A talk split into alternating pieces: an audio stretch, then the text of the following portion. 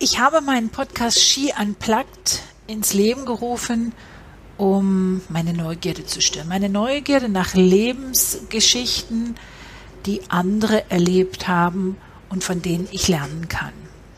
Denn ich glaube, jeder und jede von uns hat eine Geschichte zu erzählen, die vielleicht inspiriert, die vielleicht zum Nachdenken einlädt, die dich vielleicht auch beflügelt, zu neuen Ufern aufbrechen lässt und die vielleicht mit ein bisschen Weisheit gespickt ist.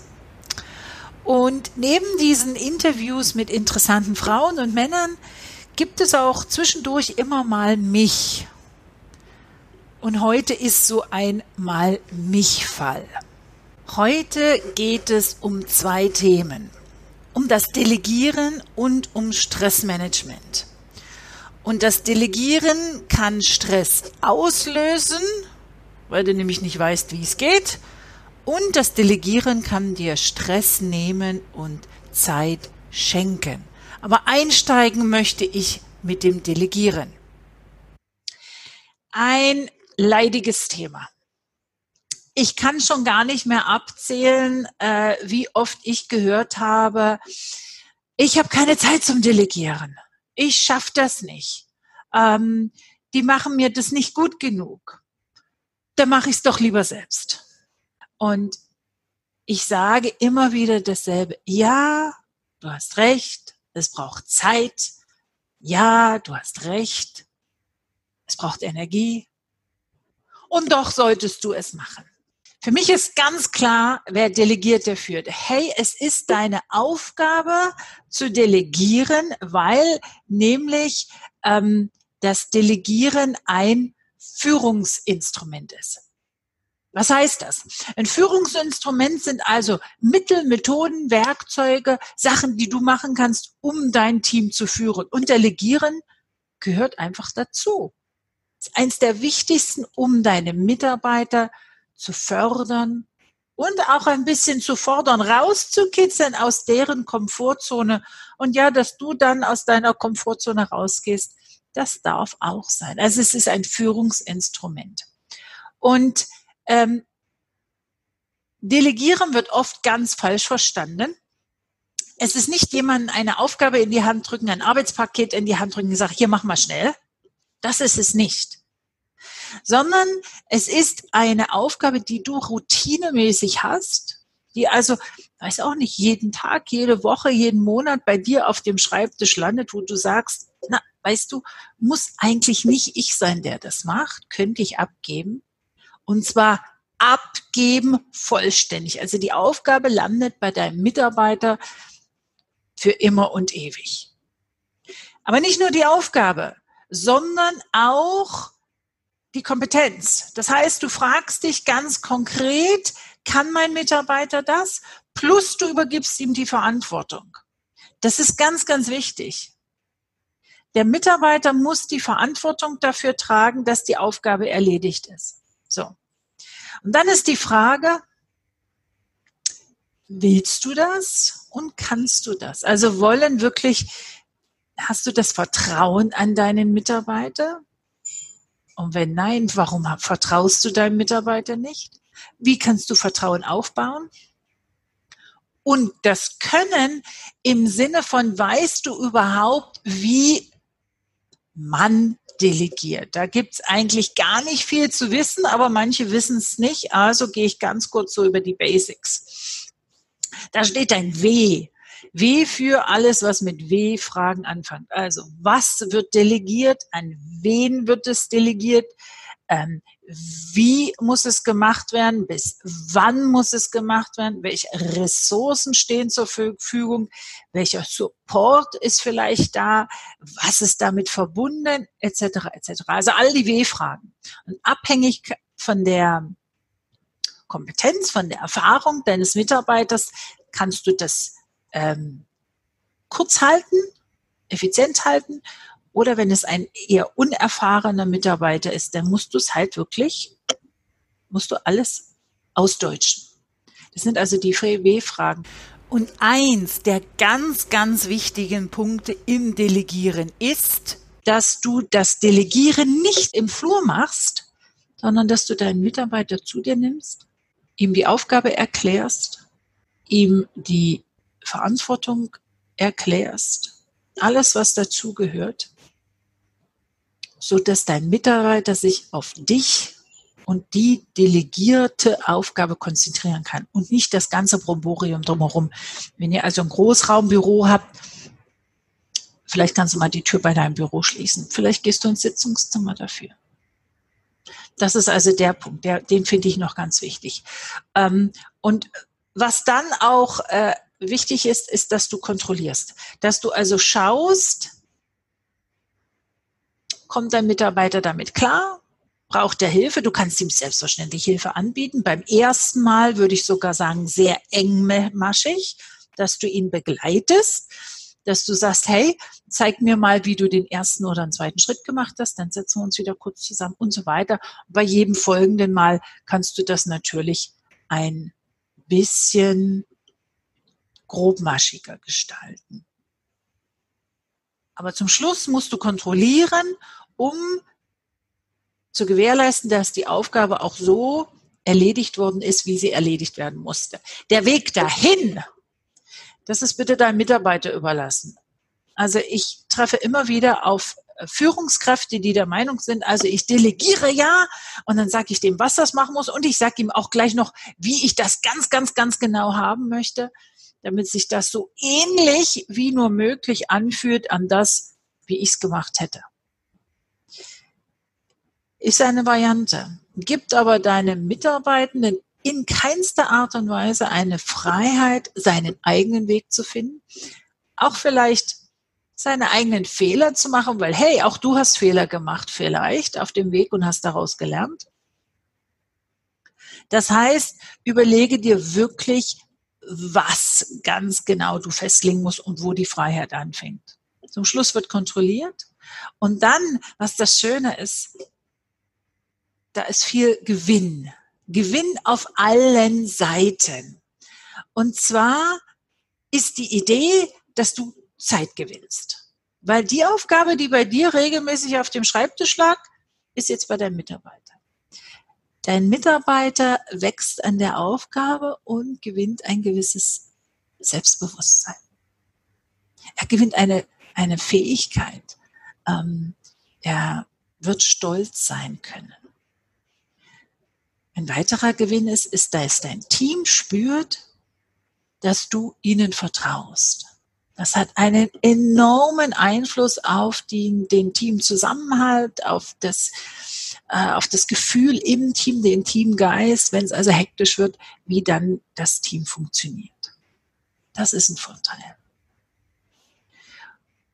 Und du schaffst dir im Grunde genommen Mitarbeiter, die mit dir wachsen, weil auch du wächst über die Jahre. Stell dir vor, in fünf Jahren, in zehn Jahren, da hast du ganz andere Erfahrungen gemacht, da bist du an einer ganz anderen Stelle in deiner Führungserfahrung.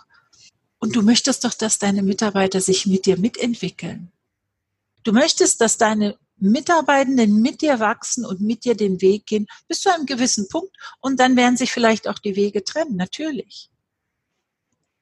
Aber bis zu dem Punkt, dürfen sie sich mitentwickeln. Lass mich nochmal zusammenfassen. Es ist ein Führungsinstrument, das heißt, es gehört zu deinem Werkzeugkoffer als Führungsperson.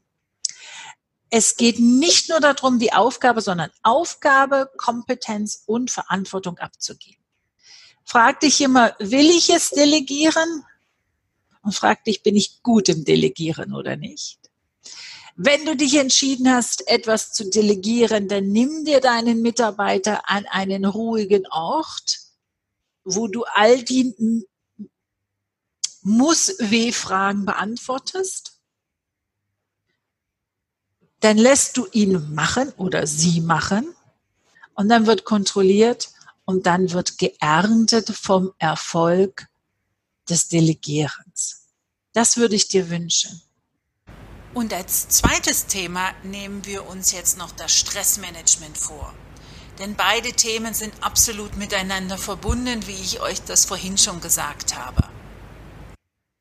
Was meinst du? Was wäre wichtig zu besprechen beim Thema Stressmanagement? Also ich habe heute so einen Tag. Eigentlich hätte der gar nicht so stressig sein sollen. eigentlich war ich gut dran mit meiner Planung. Und dann passiert aber das eine oder das andere Unerwartete. Das löst Stress aus. Stressauslöser können sein, also wir können die in unterschiedliche Gruppen packen, aber zum Beispiel ein Leistungsdruck. Und das geht in zwei Richtungen. Also vielleicht übergibt dein Chef, dein Vorgesetzter dir Aufgaben, die du in einer bestimmten Zeit zu erledigen hast. Und das löst bei dir Stress aus. Vielleicht fühlst du dich überfordert. Das löst Stress aus. Vielleicht gibt es die Situation, äh, dass jetzt auch vielleicht aufgrund von der aktuellen Situation von Corona die, die Arbeit, die Arbeitnehmerzahlen vielleicht angepasst werden, drücken wir es mal höflich aus, äh, und du hast Angst, deinen Job zu verlieren. Also das sind Stressfaktoren. Multitasking habe ich schon angesprochen, gibt es einfach nicht. Ich habe euch gesagt, ihr habt einen Kopf, ein Gehirn, das sind die 100 Prozent. Und entweder macht ihr das für eine Sache und seid effizient oder ihr teilt es auf auf zehn Sachen und dann habt ihr zehn Prozent überall. Multitasking löst also Stress aus. Wenn ich zum Beispiel Momentan mache ich mit euch die Führungsschulung. Ich nehme also die Videos für euch auf. Parallel bin ich aber mitten in einem ganz anderen Projekt noch involviert. Und zwar dem Ferienpass in der Gemeinde. Der läuft gerade jetzt. Ne? Der hat letzte Woche angefangen. Da überlappen sich also die Sachen. Das löst Stress aus. Und zudem habe ich noch eine Anfrage gestern von einem Kunden bekommen für eine Führungsschulung. Das läuft alles parallel. Das kann Stress auslösen. Dann solche Sachen wie zum Beispiel Konflikte, aber auch so Sachen wie Doppelbelastung. Vielleicht bist du eine Mutter, vielleicht bist du ein junger Vater, vielleicht kümmerst du dich um deine äh, Eltern, vielleicht was auch immer. Doppelbelastung kann immer Stress auslösen. Bewegungsmangel ist auch so ein Auslöser. Also wenn ich acht Stunden an meinem Schreibtisch nur sitzen würde, würde mein Körper auch Stresshormone ausschütten. Deshalb war ich heute früh wieder um sieben im Fitnesszentrum. Weil ich mache es, bevor ich ins Büro komme. Und ich werde morgen früh auch wieder um halb sieben auf meinen Spaziergang gehen, damit mein Körper die Bewegung hat, die er braucht, wenn er dann danach acht oder wie viele Stunden auch immer am Schreibtisch sitzt. Perfektionismus will ich mir mal rausgreifen. Das ist auch so ein ganz schönes äh, Ding. Es ist ja toll, dass du alles 100% toll machen willst. Ich beglückwünsche dich dafür. Aber wenn du perfektionistisch veranlagt bist, dann ist jedes Projekt in irgendeiner Art und Weise mit Stress belegt, weil es muss ja hundertprozentig gut sein. Du hast ständig Angst, dass es nicht gut genug ist, dass du einen Fehler gemacht hast. Das löst Stress aus. Und den letzten Punkt, den ich euch so rausgreifen möchte, sind bestimmte Glaubenssätze. Also Glaubenssätze, die dann zum Beispiel sowas sind wie, ich bin nicht gut genug. Ich kann das nicht. Das sind Punkte, die Stress auslösen. Da gibt es noch viele, viele, aber ich will gar nicht ins Detail gehen. Aber diese Glaubenssätze, das sind also alles Stressauslöser. Also, ihr habt zum einen Ausflüsse, Einflüsse von außen, das kann auch Kälte sein, das kann ähm, Hitze sein, das sind auch Stressauslöser ne, auf, der, auf der physischen Ebene. Dann gibt es die psychische Ebene äh, und dann gibt es noch die soziale Ebene. Du solltest dich also vielleicht mal fragen, wo deine Stressauslöser sind. Weil auch hier ist das wieder der Punkt, schön es gehört zu haben, aber wo liegen denn deine? Was löst denn bei dir konkret Stress aus? Wenn ich dich jetzt fragen würde, schreib mir die fünf Sachen auf, die bei dir Stress auslösen. Eins, zwei, drei, vier, fünf. Du müsstest das so wissen. So gut müsstest du dich kennen. Jetzt weißt du, was Stress auslöst. Jetzt gibt es aber noch einen anderen Aspekt. Ja, wie merke ich eigentlich, dass ich gestresst bin? Also das eine kann sein, das steht gar nicht auf der Liste, aber so eine Kurzatmigkeit, so eine, hier oben tut's nur. Es kommt überhaupt nicht ins Zwerchfell runter, sondern so dieses Hyperventilieren. Andere Symptome können sein sämtliche Beschwerden, Rückenschmerzen, Magenschmerzen, Kopfschmerzen, Ähm, Tinnitus habe ich euch auch noch mit aufgeschrieben. Das ist eigentlich auch sehr stressausgelöst. Dann gibt's Herz-Kreislauf-Probleme, Konzentrationsschwächen. Du weißt einfach, du warst dann irgendwas dran und jetzt weißt du gerade nicht mehr, was es war und, und wo es weitergeht.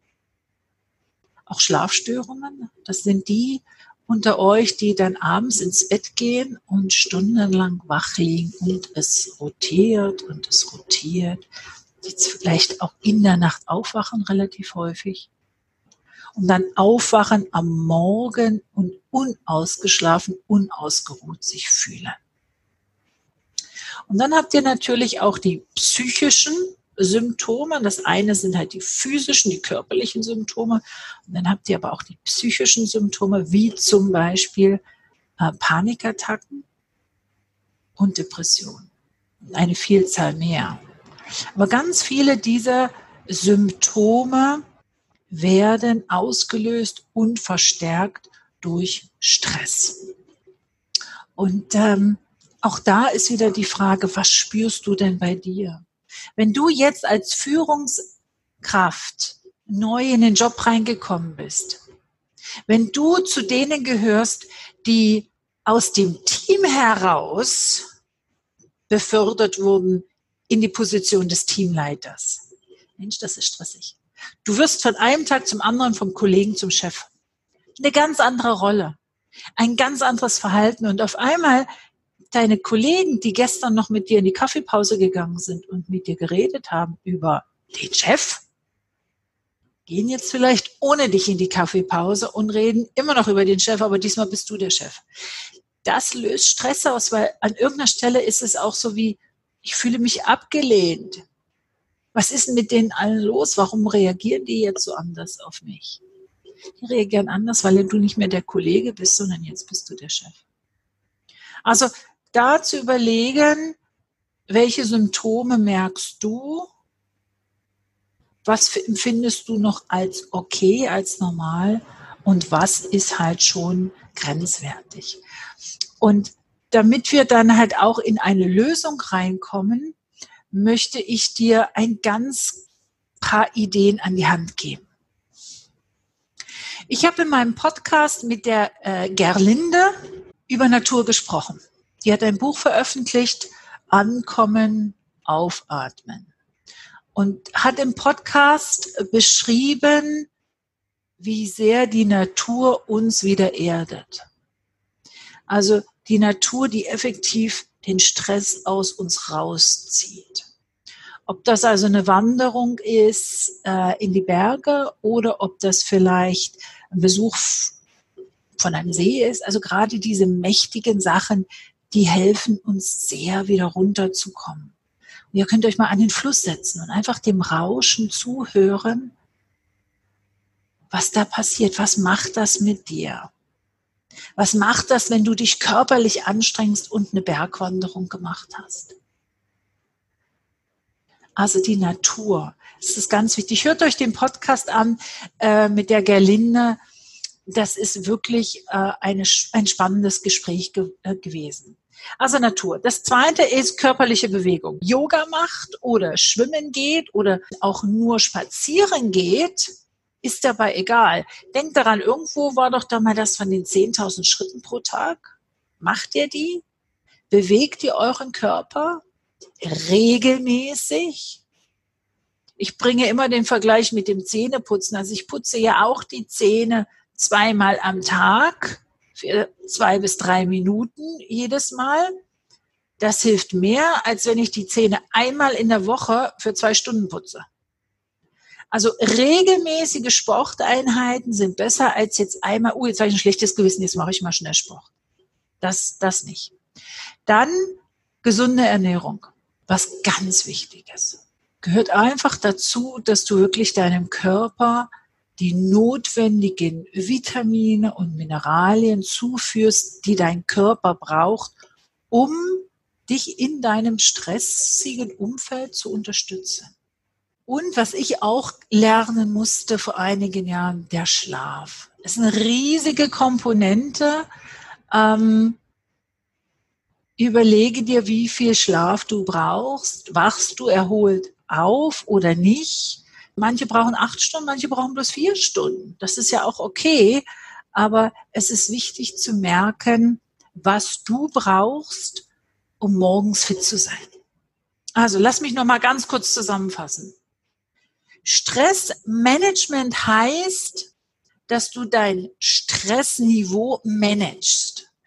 Äußere Einflüsse können wir zum Teil nicht verhindern. Wenn es draußen kalt ist, ist es kalt. Ich kann mir eine warme Jacke anziehen, aber es ist erstmal kalt. Oder wenn es draußen heiß ist. Oder jetzt der Covid-Virus. Ich kann das nicht verändern. Das ist halt jetzt, wie es ist. Aber ich kann meinen Körper beobachten, schauen, wie reagiert er auf den Stress und kann dann entsprechend mit meinen, mit meinen Maßnahmen hochfahren oder zurückfahren. Schlafe ich genug?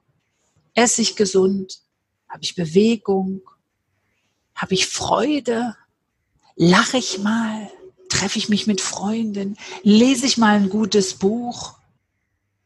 Tausche mich mal mit wem aus? All das sind Faktoren, die dir helfen. Und ganz zum Schluss nochmal der Gedanke. Setze etwas um. Nimm dir ein, zwei Sachen vor, Mini-Habits sagen wir dazu, und setze es mit eiserner Disziplin um, damit sich deine Gewohnheiten zu deinem Nutzen hin verändern können. Und wenn es wirklich schwierig ist, dann komm, melde dich.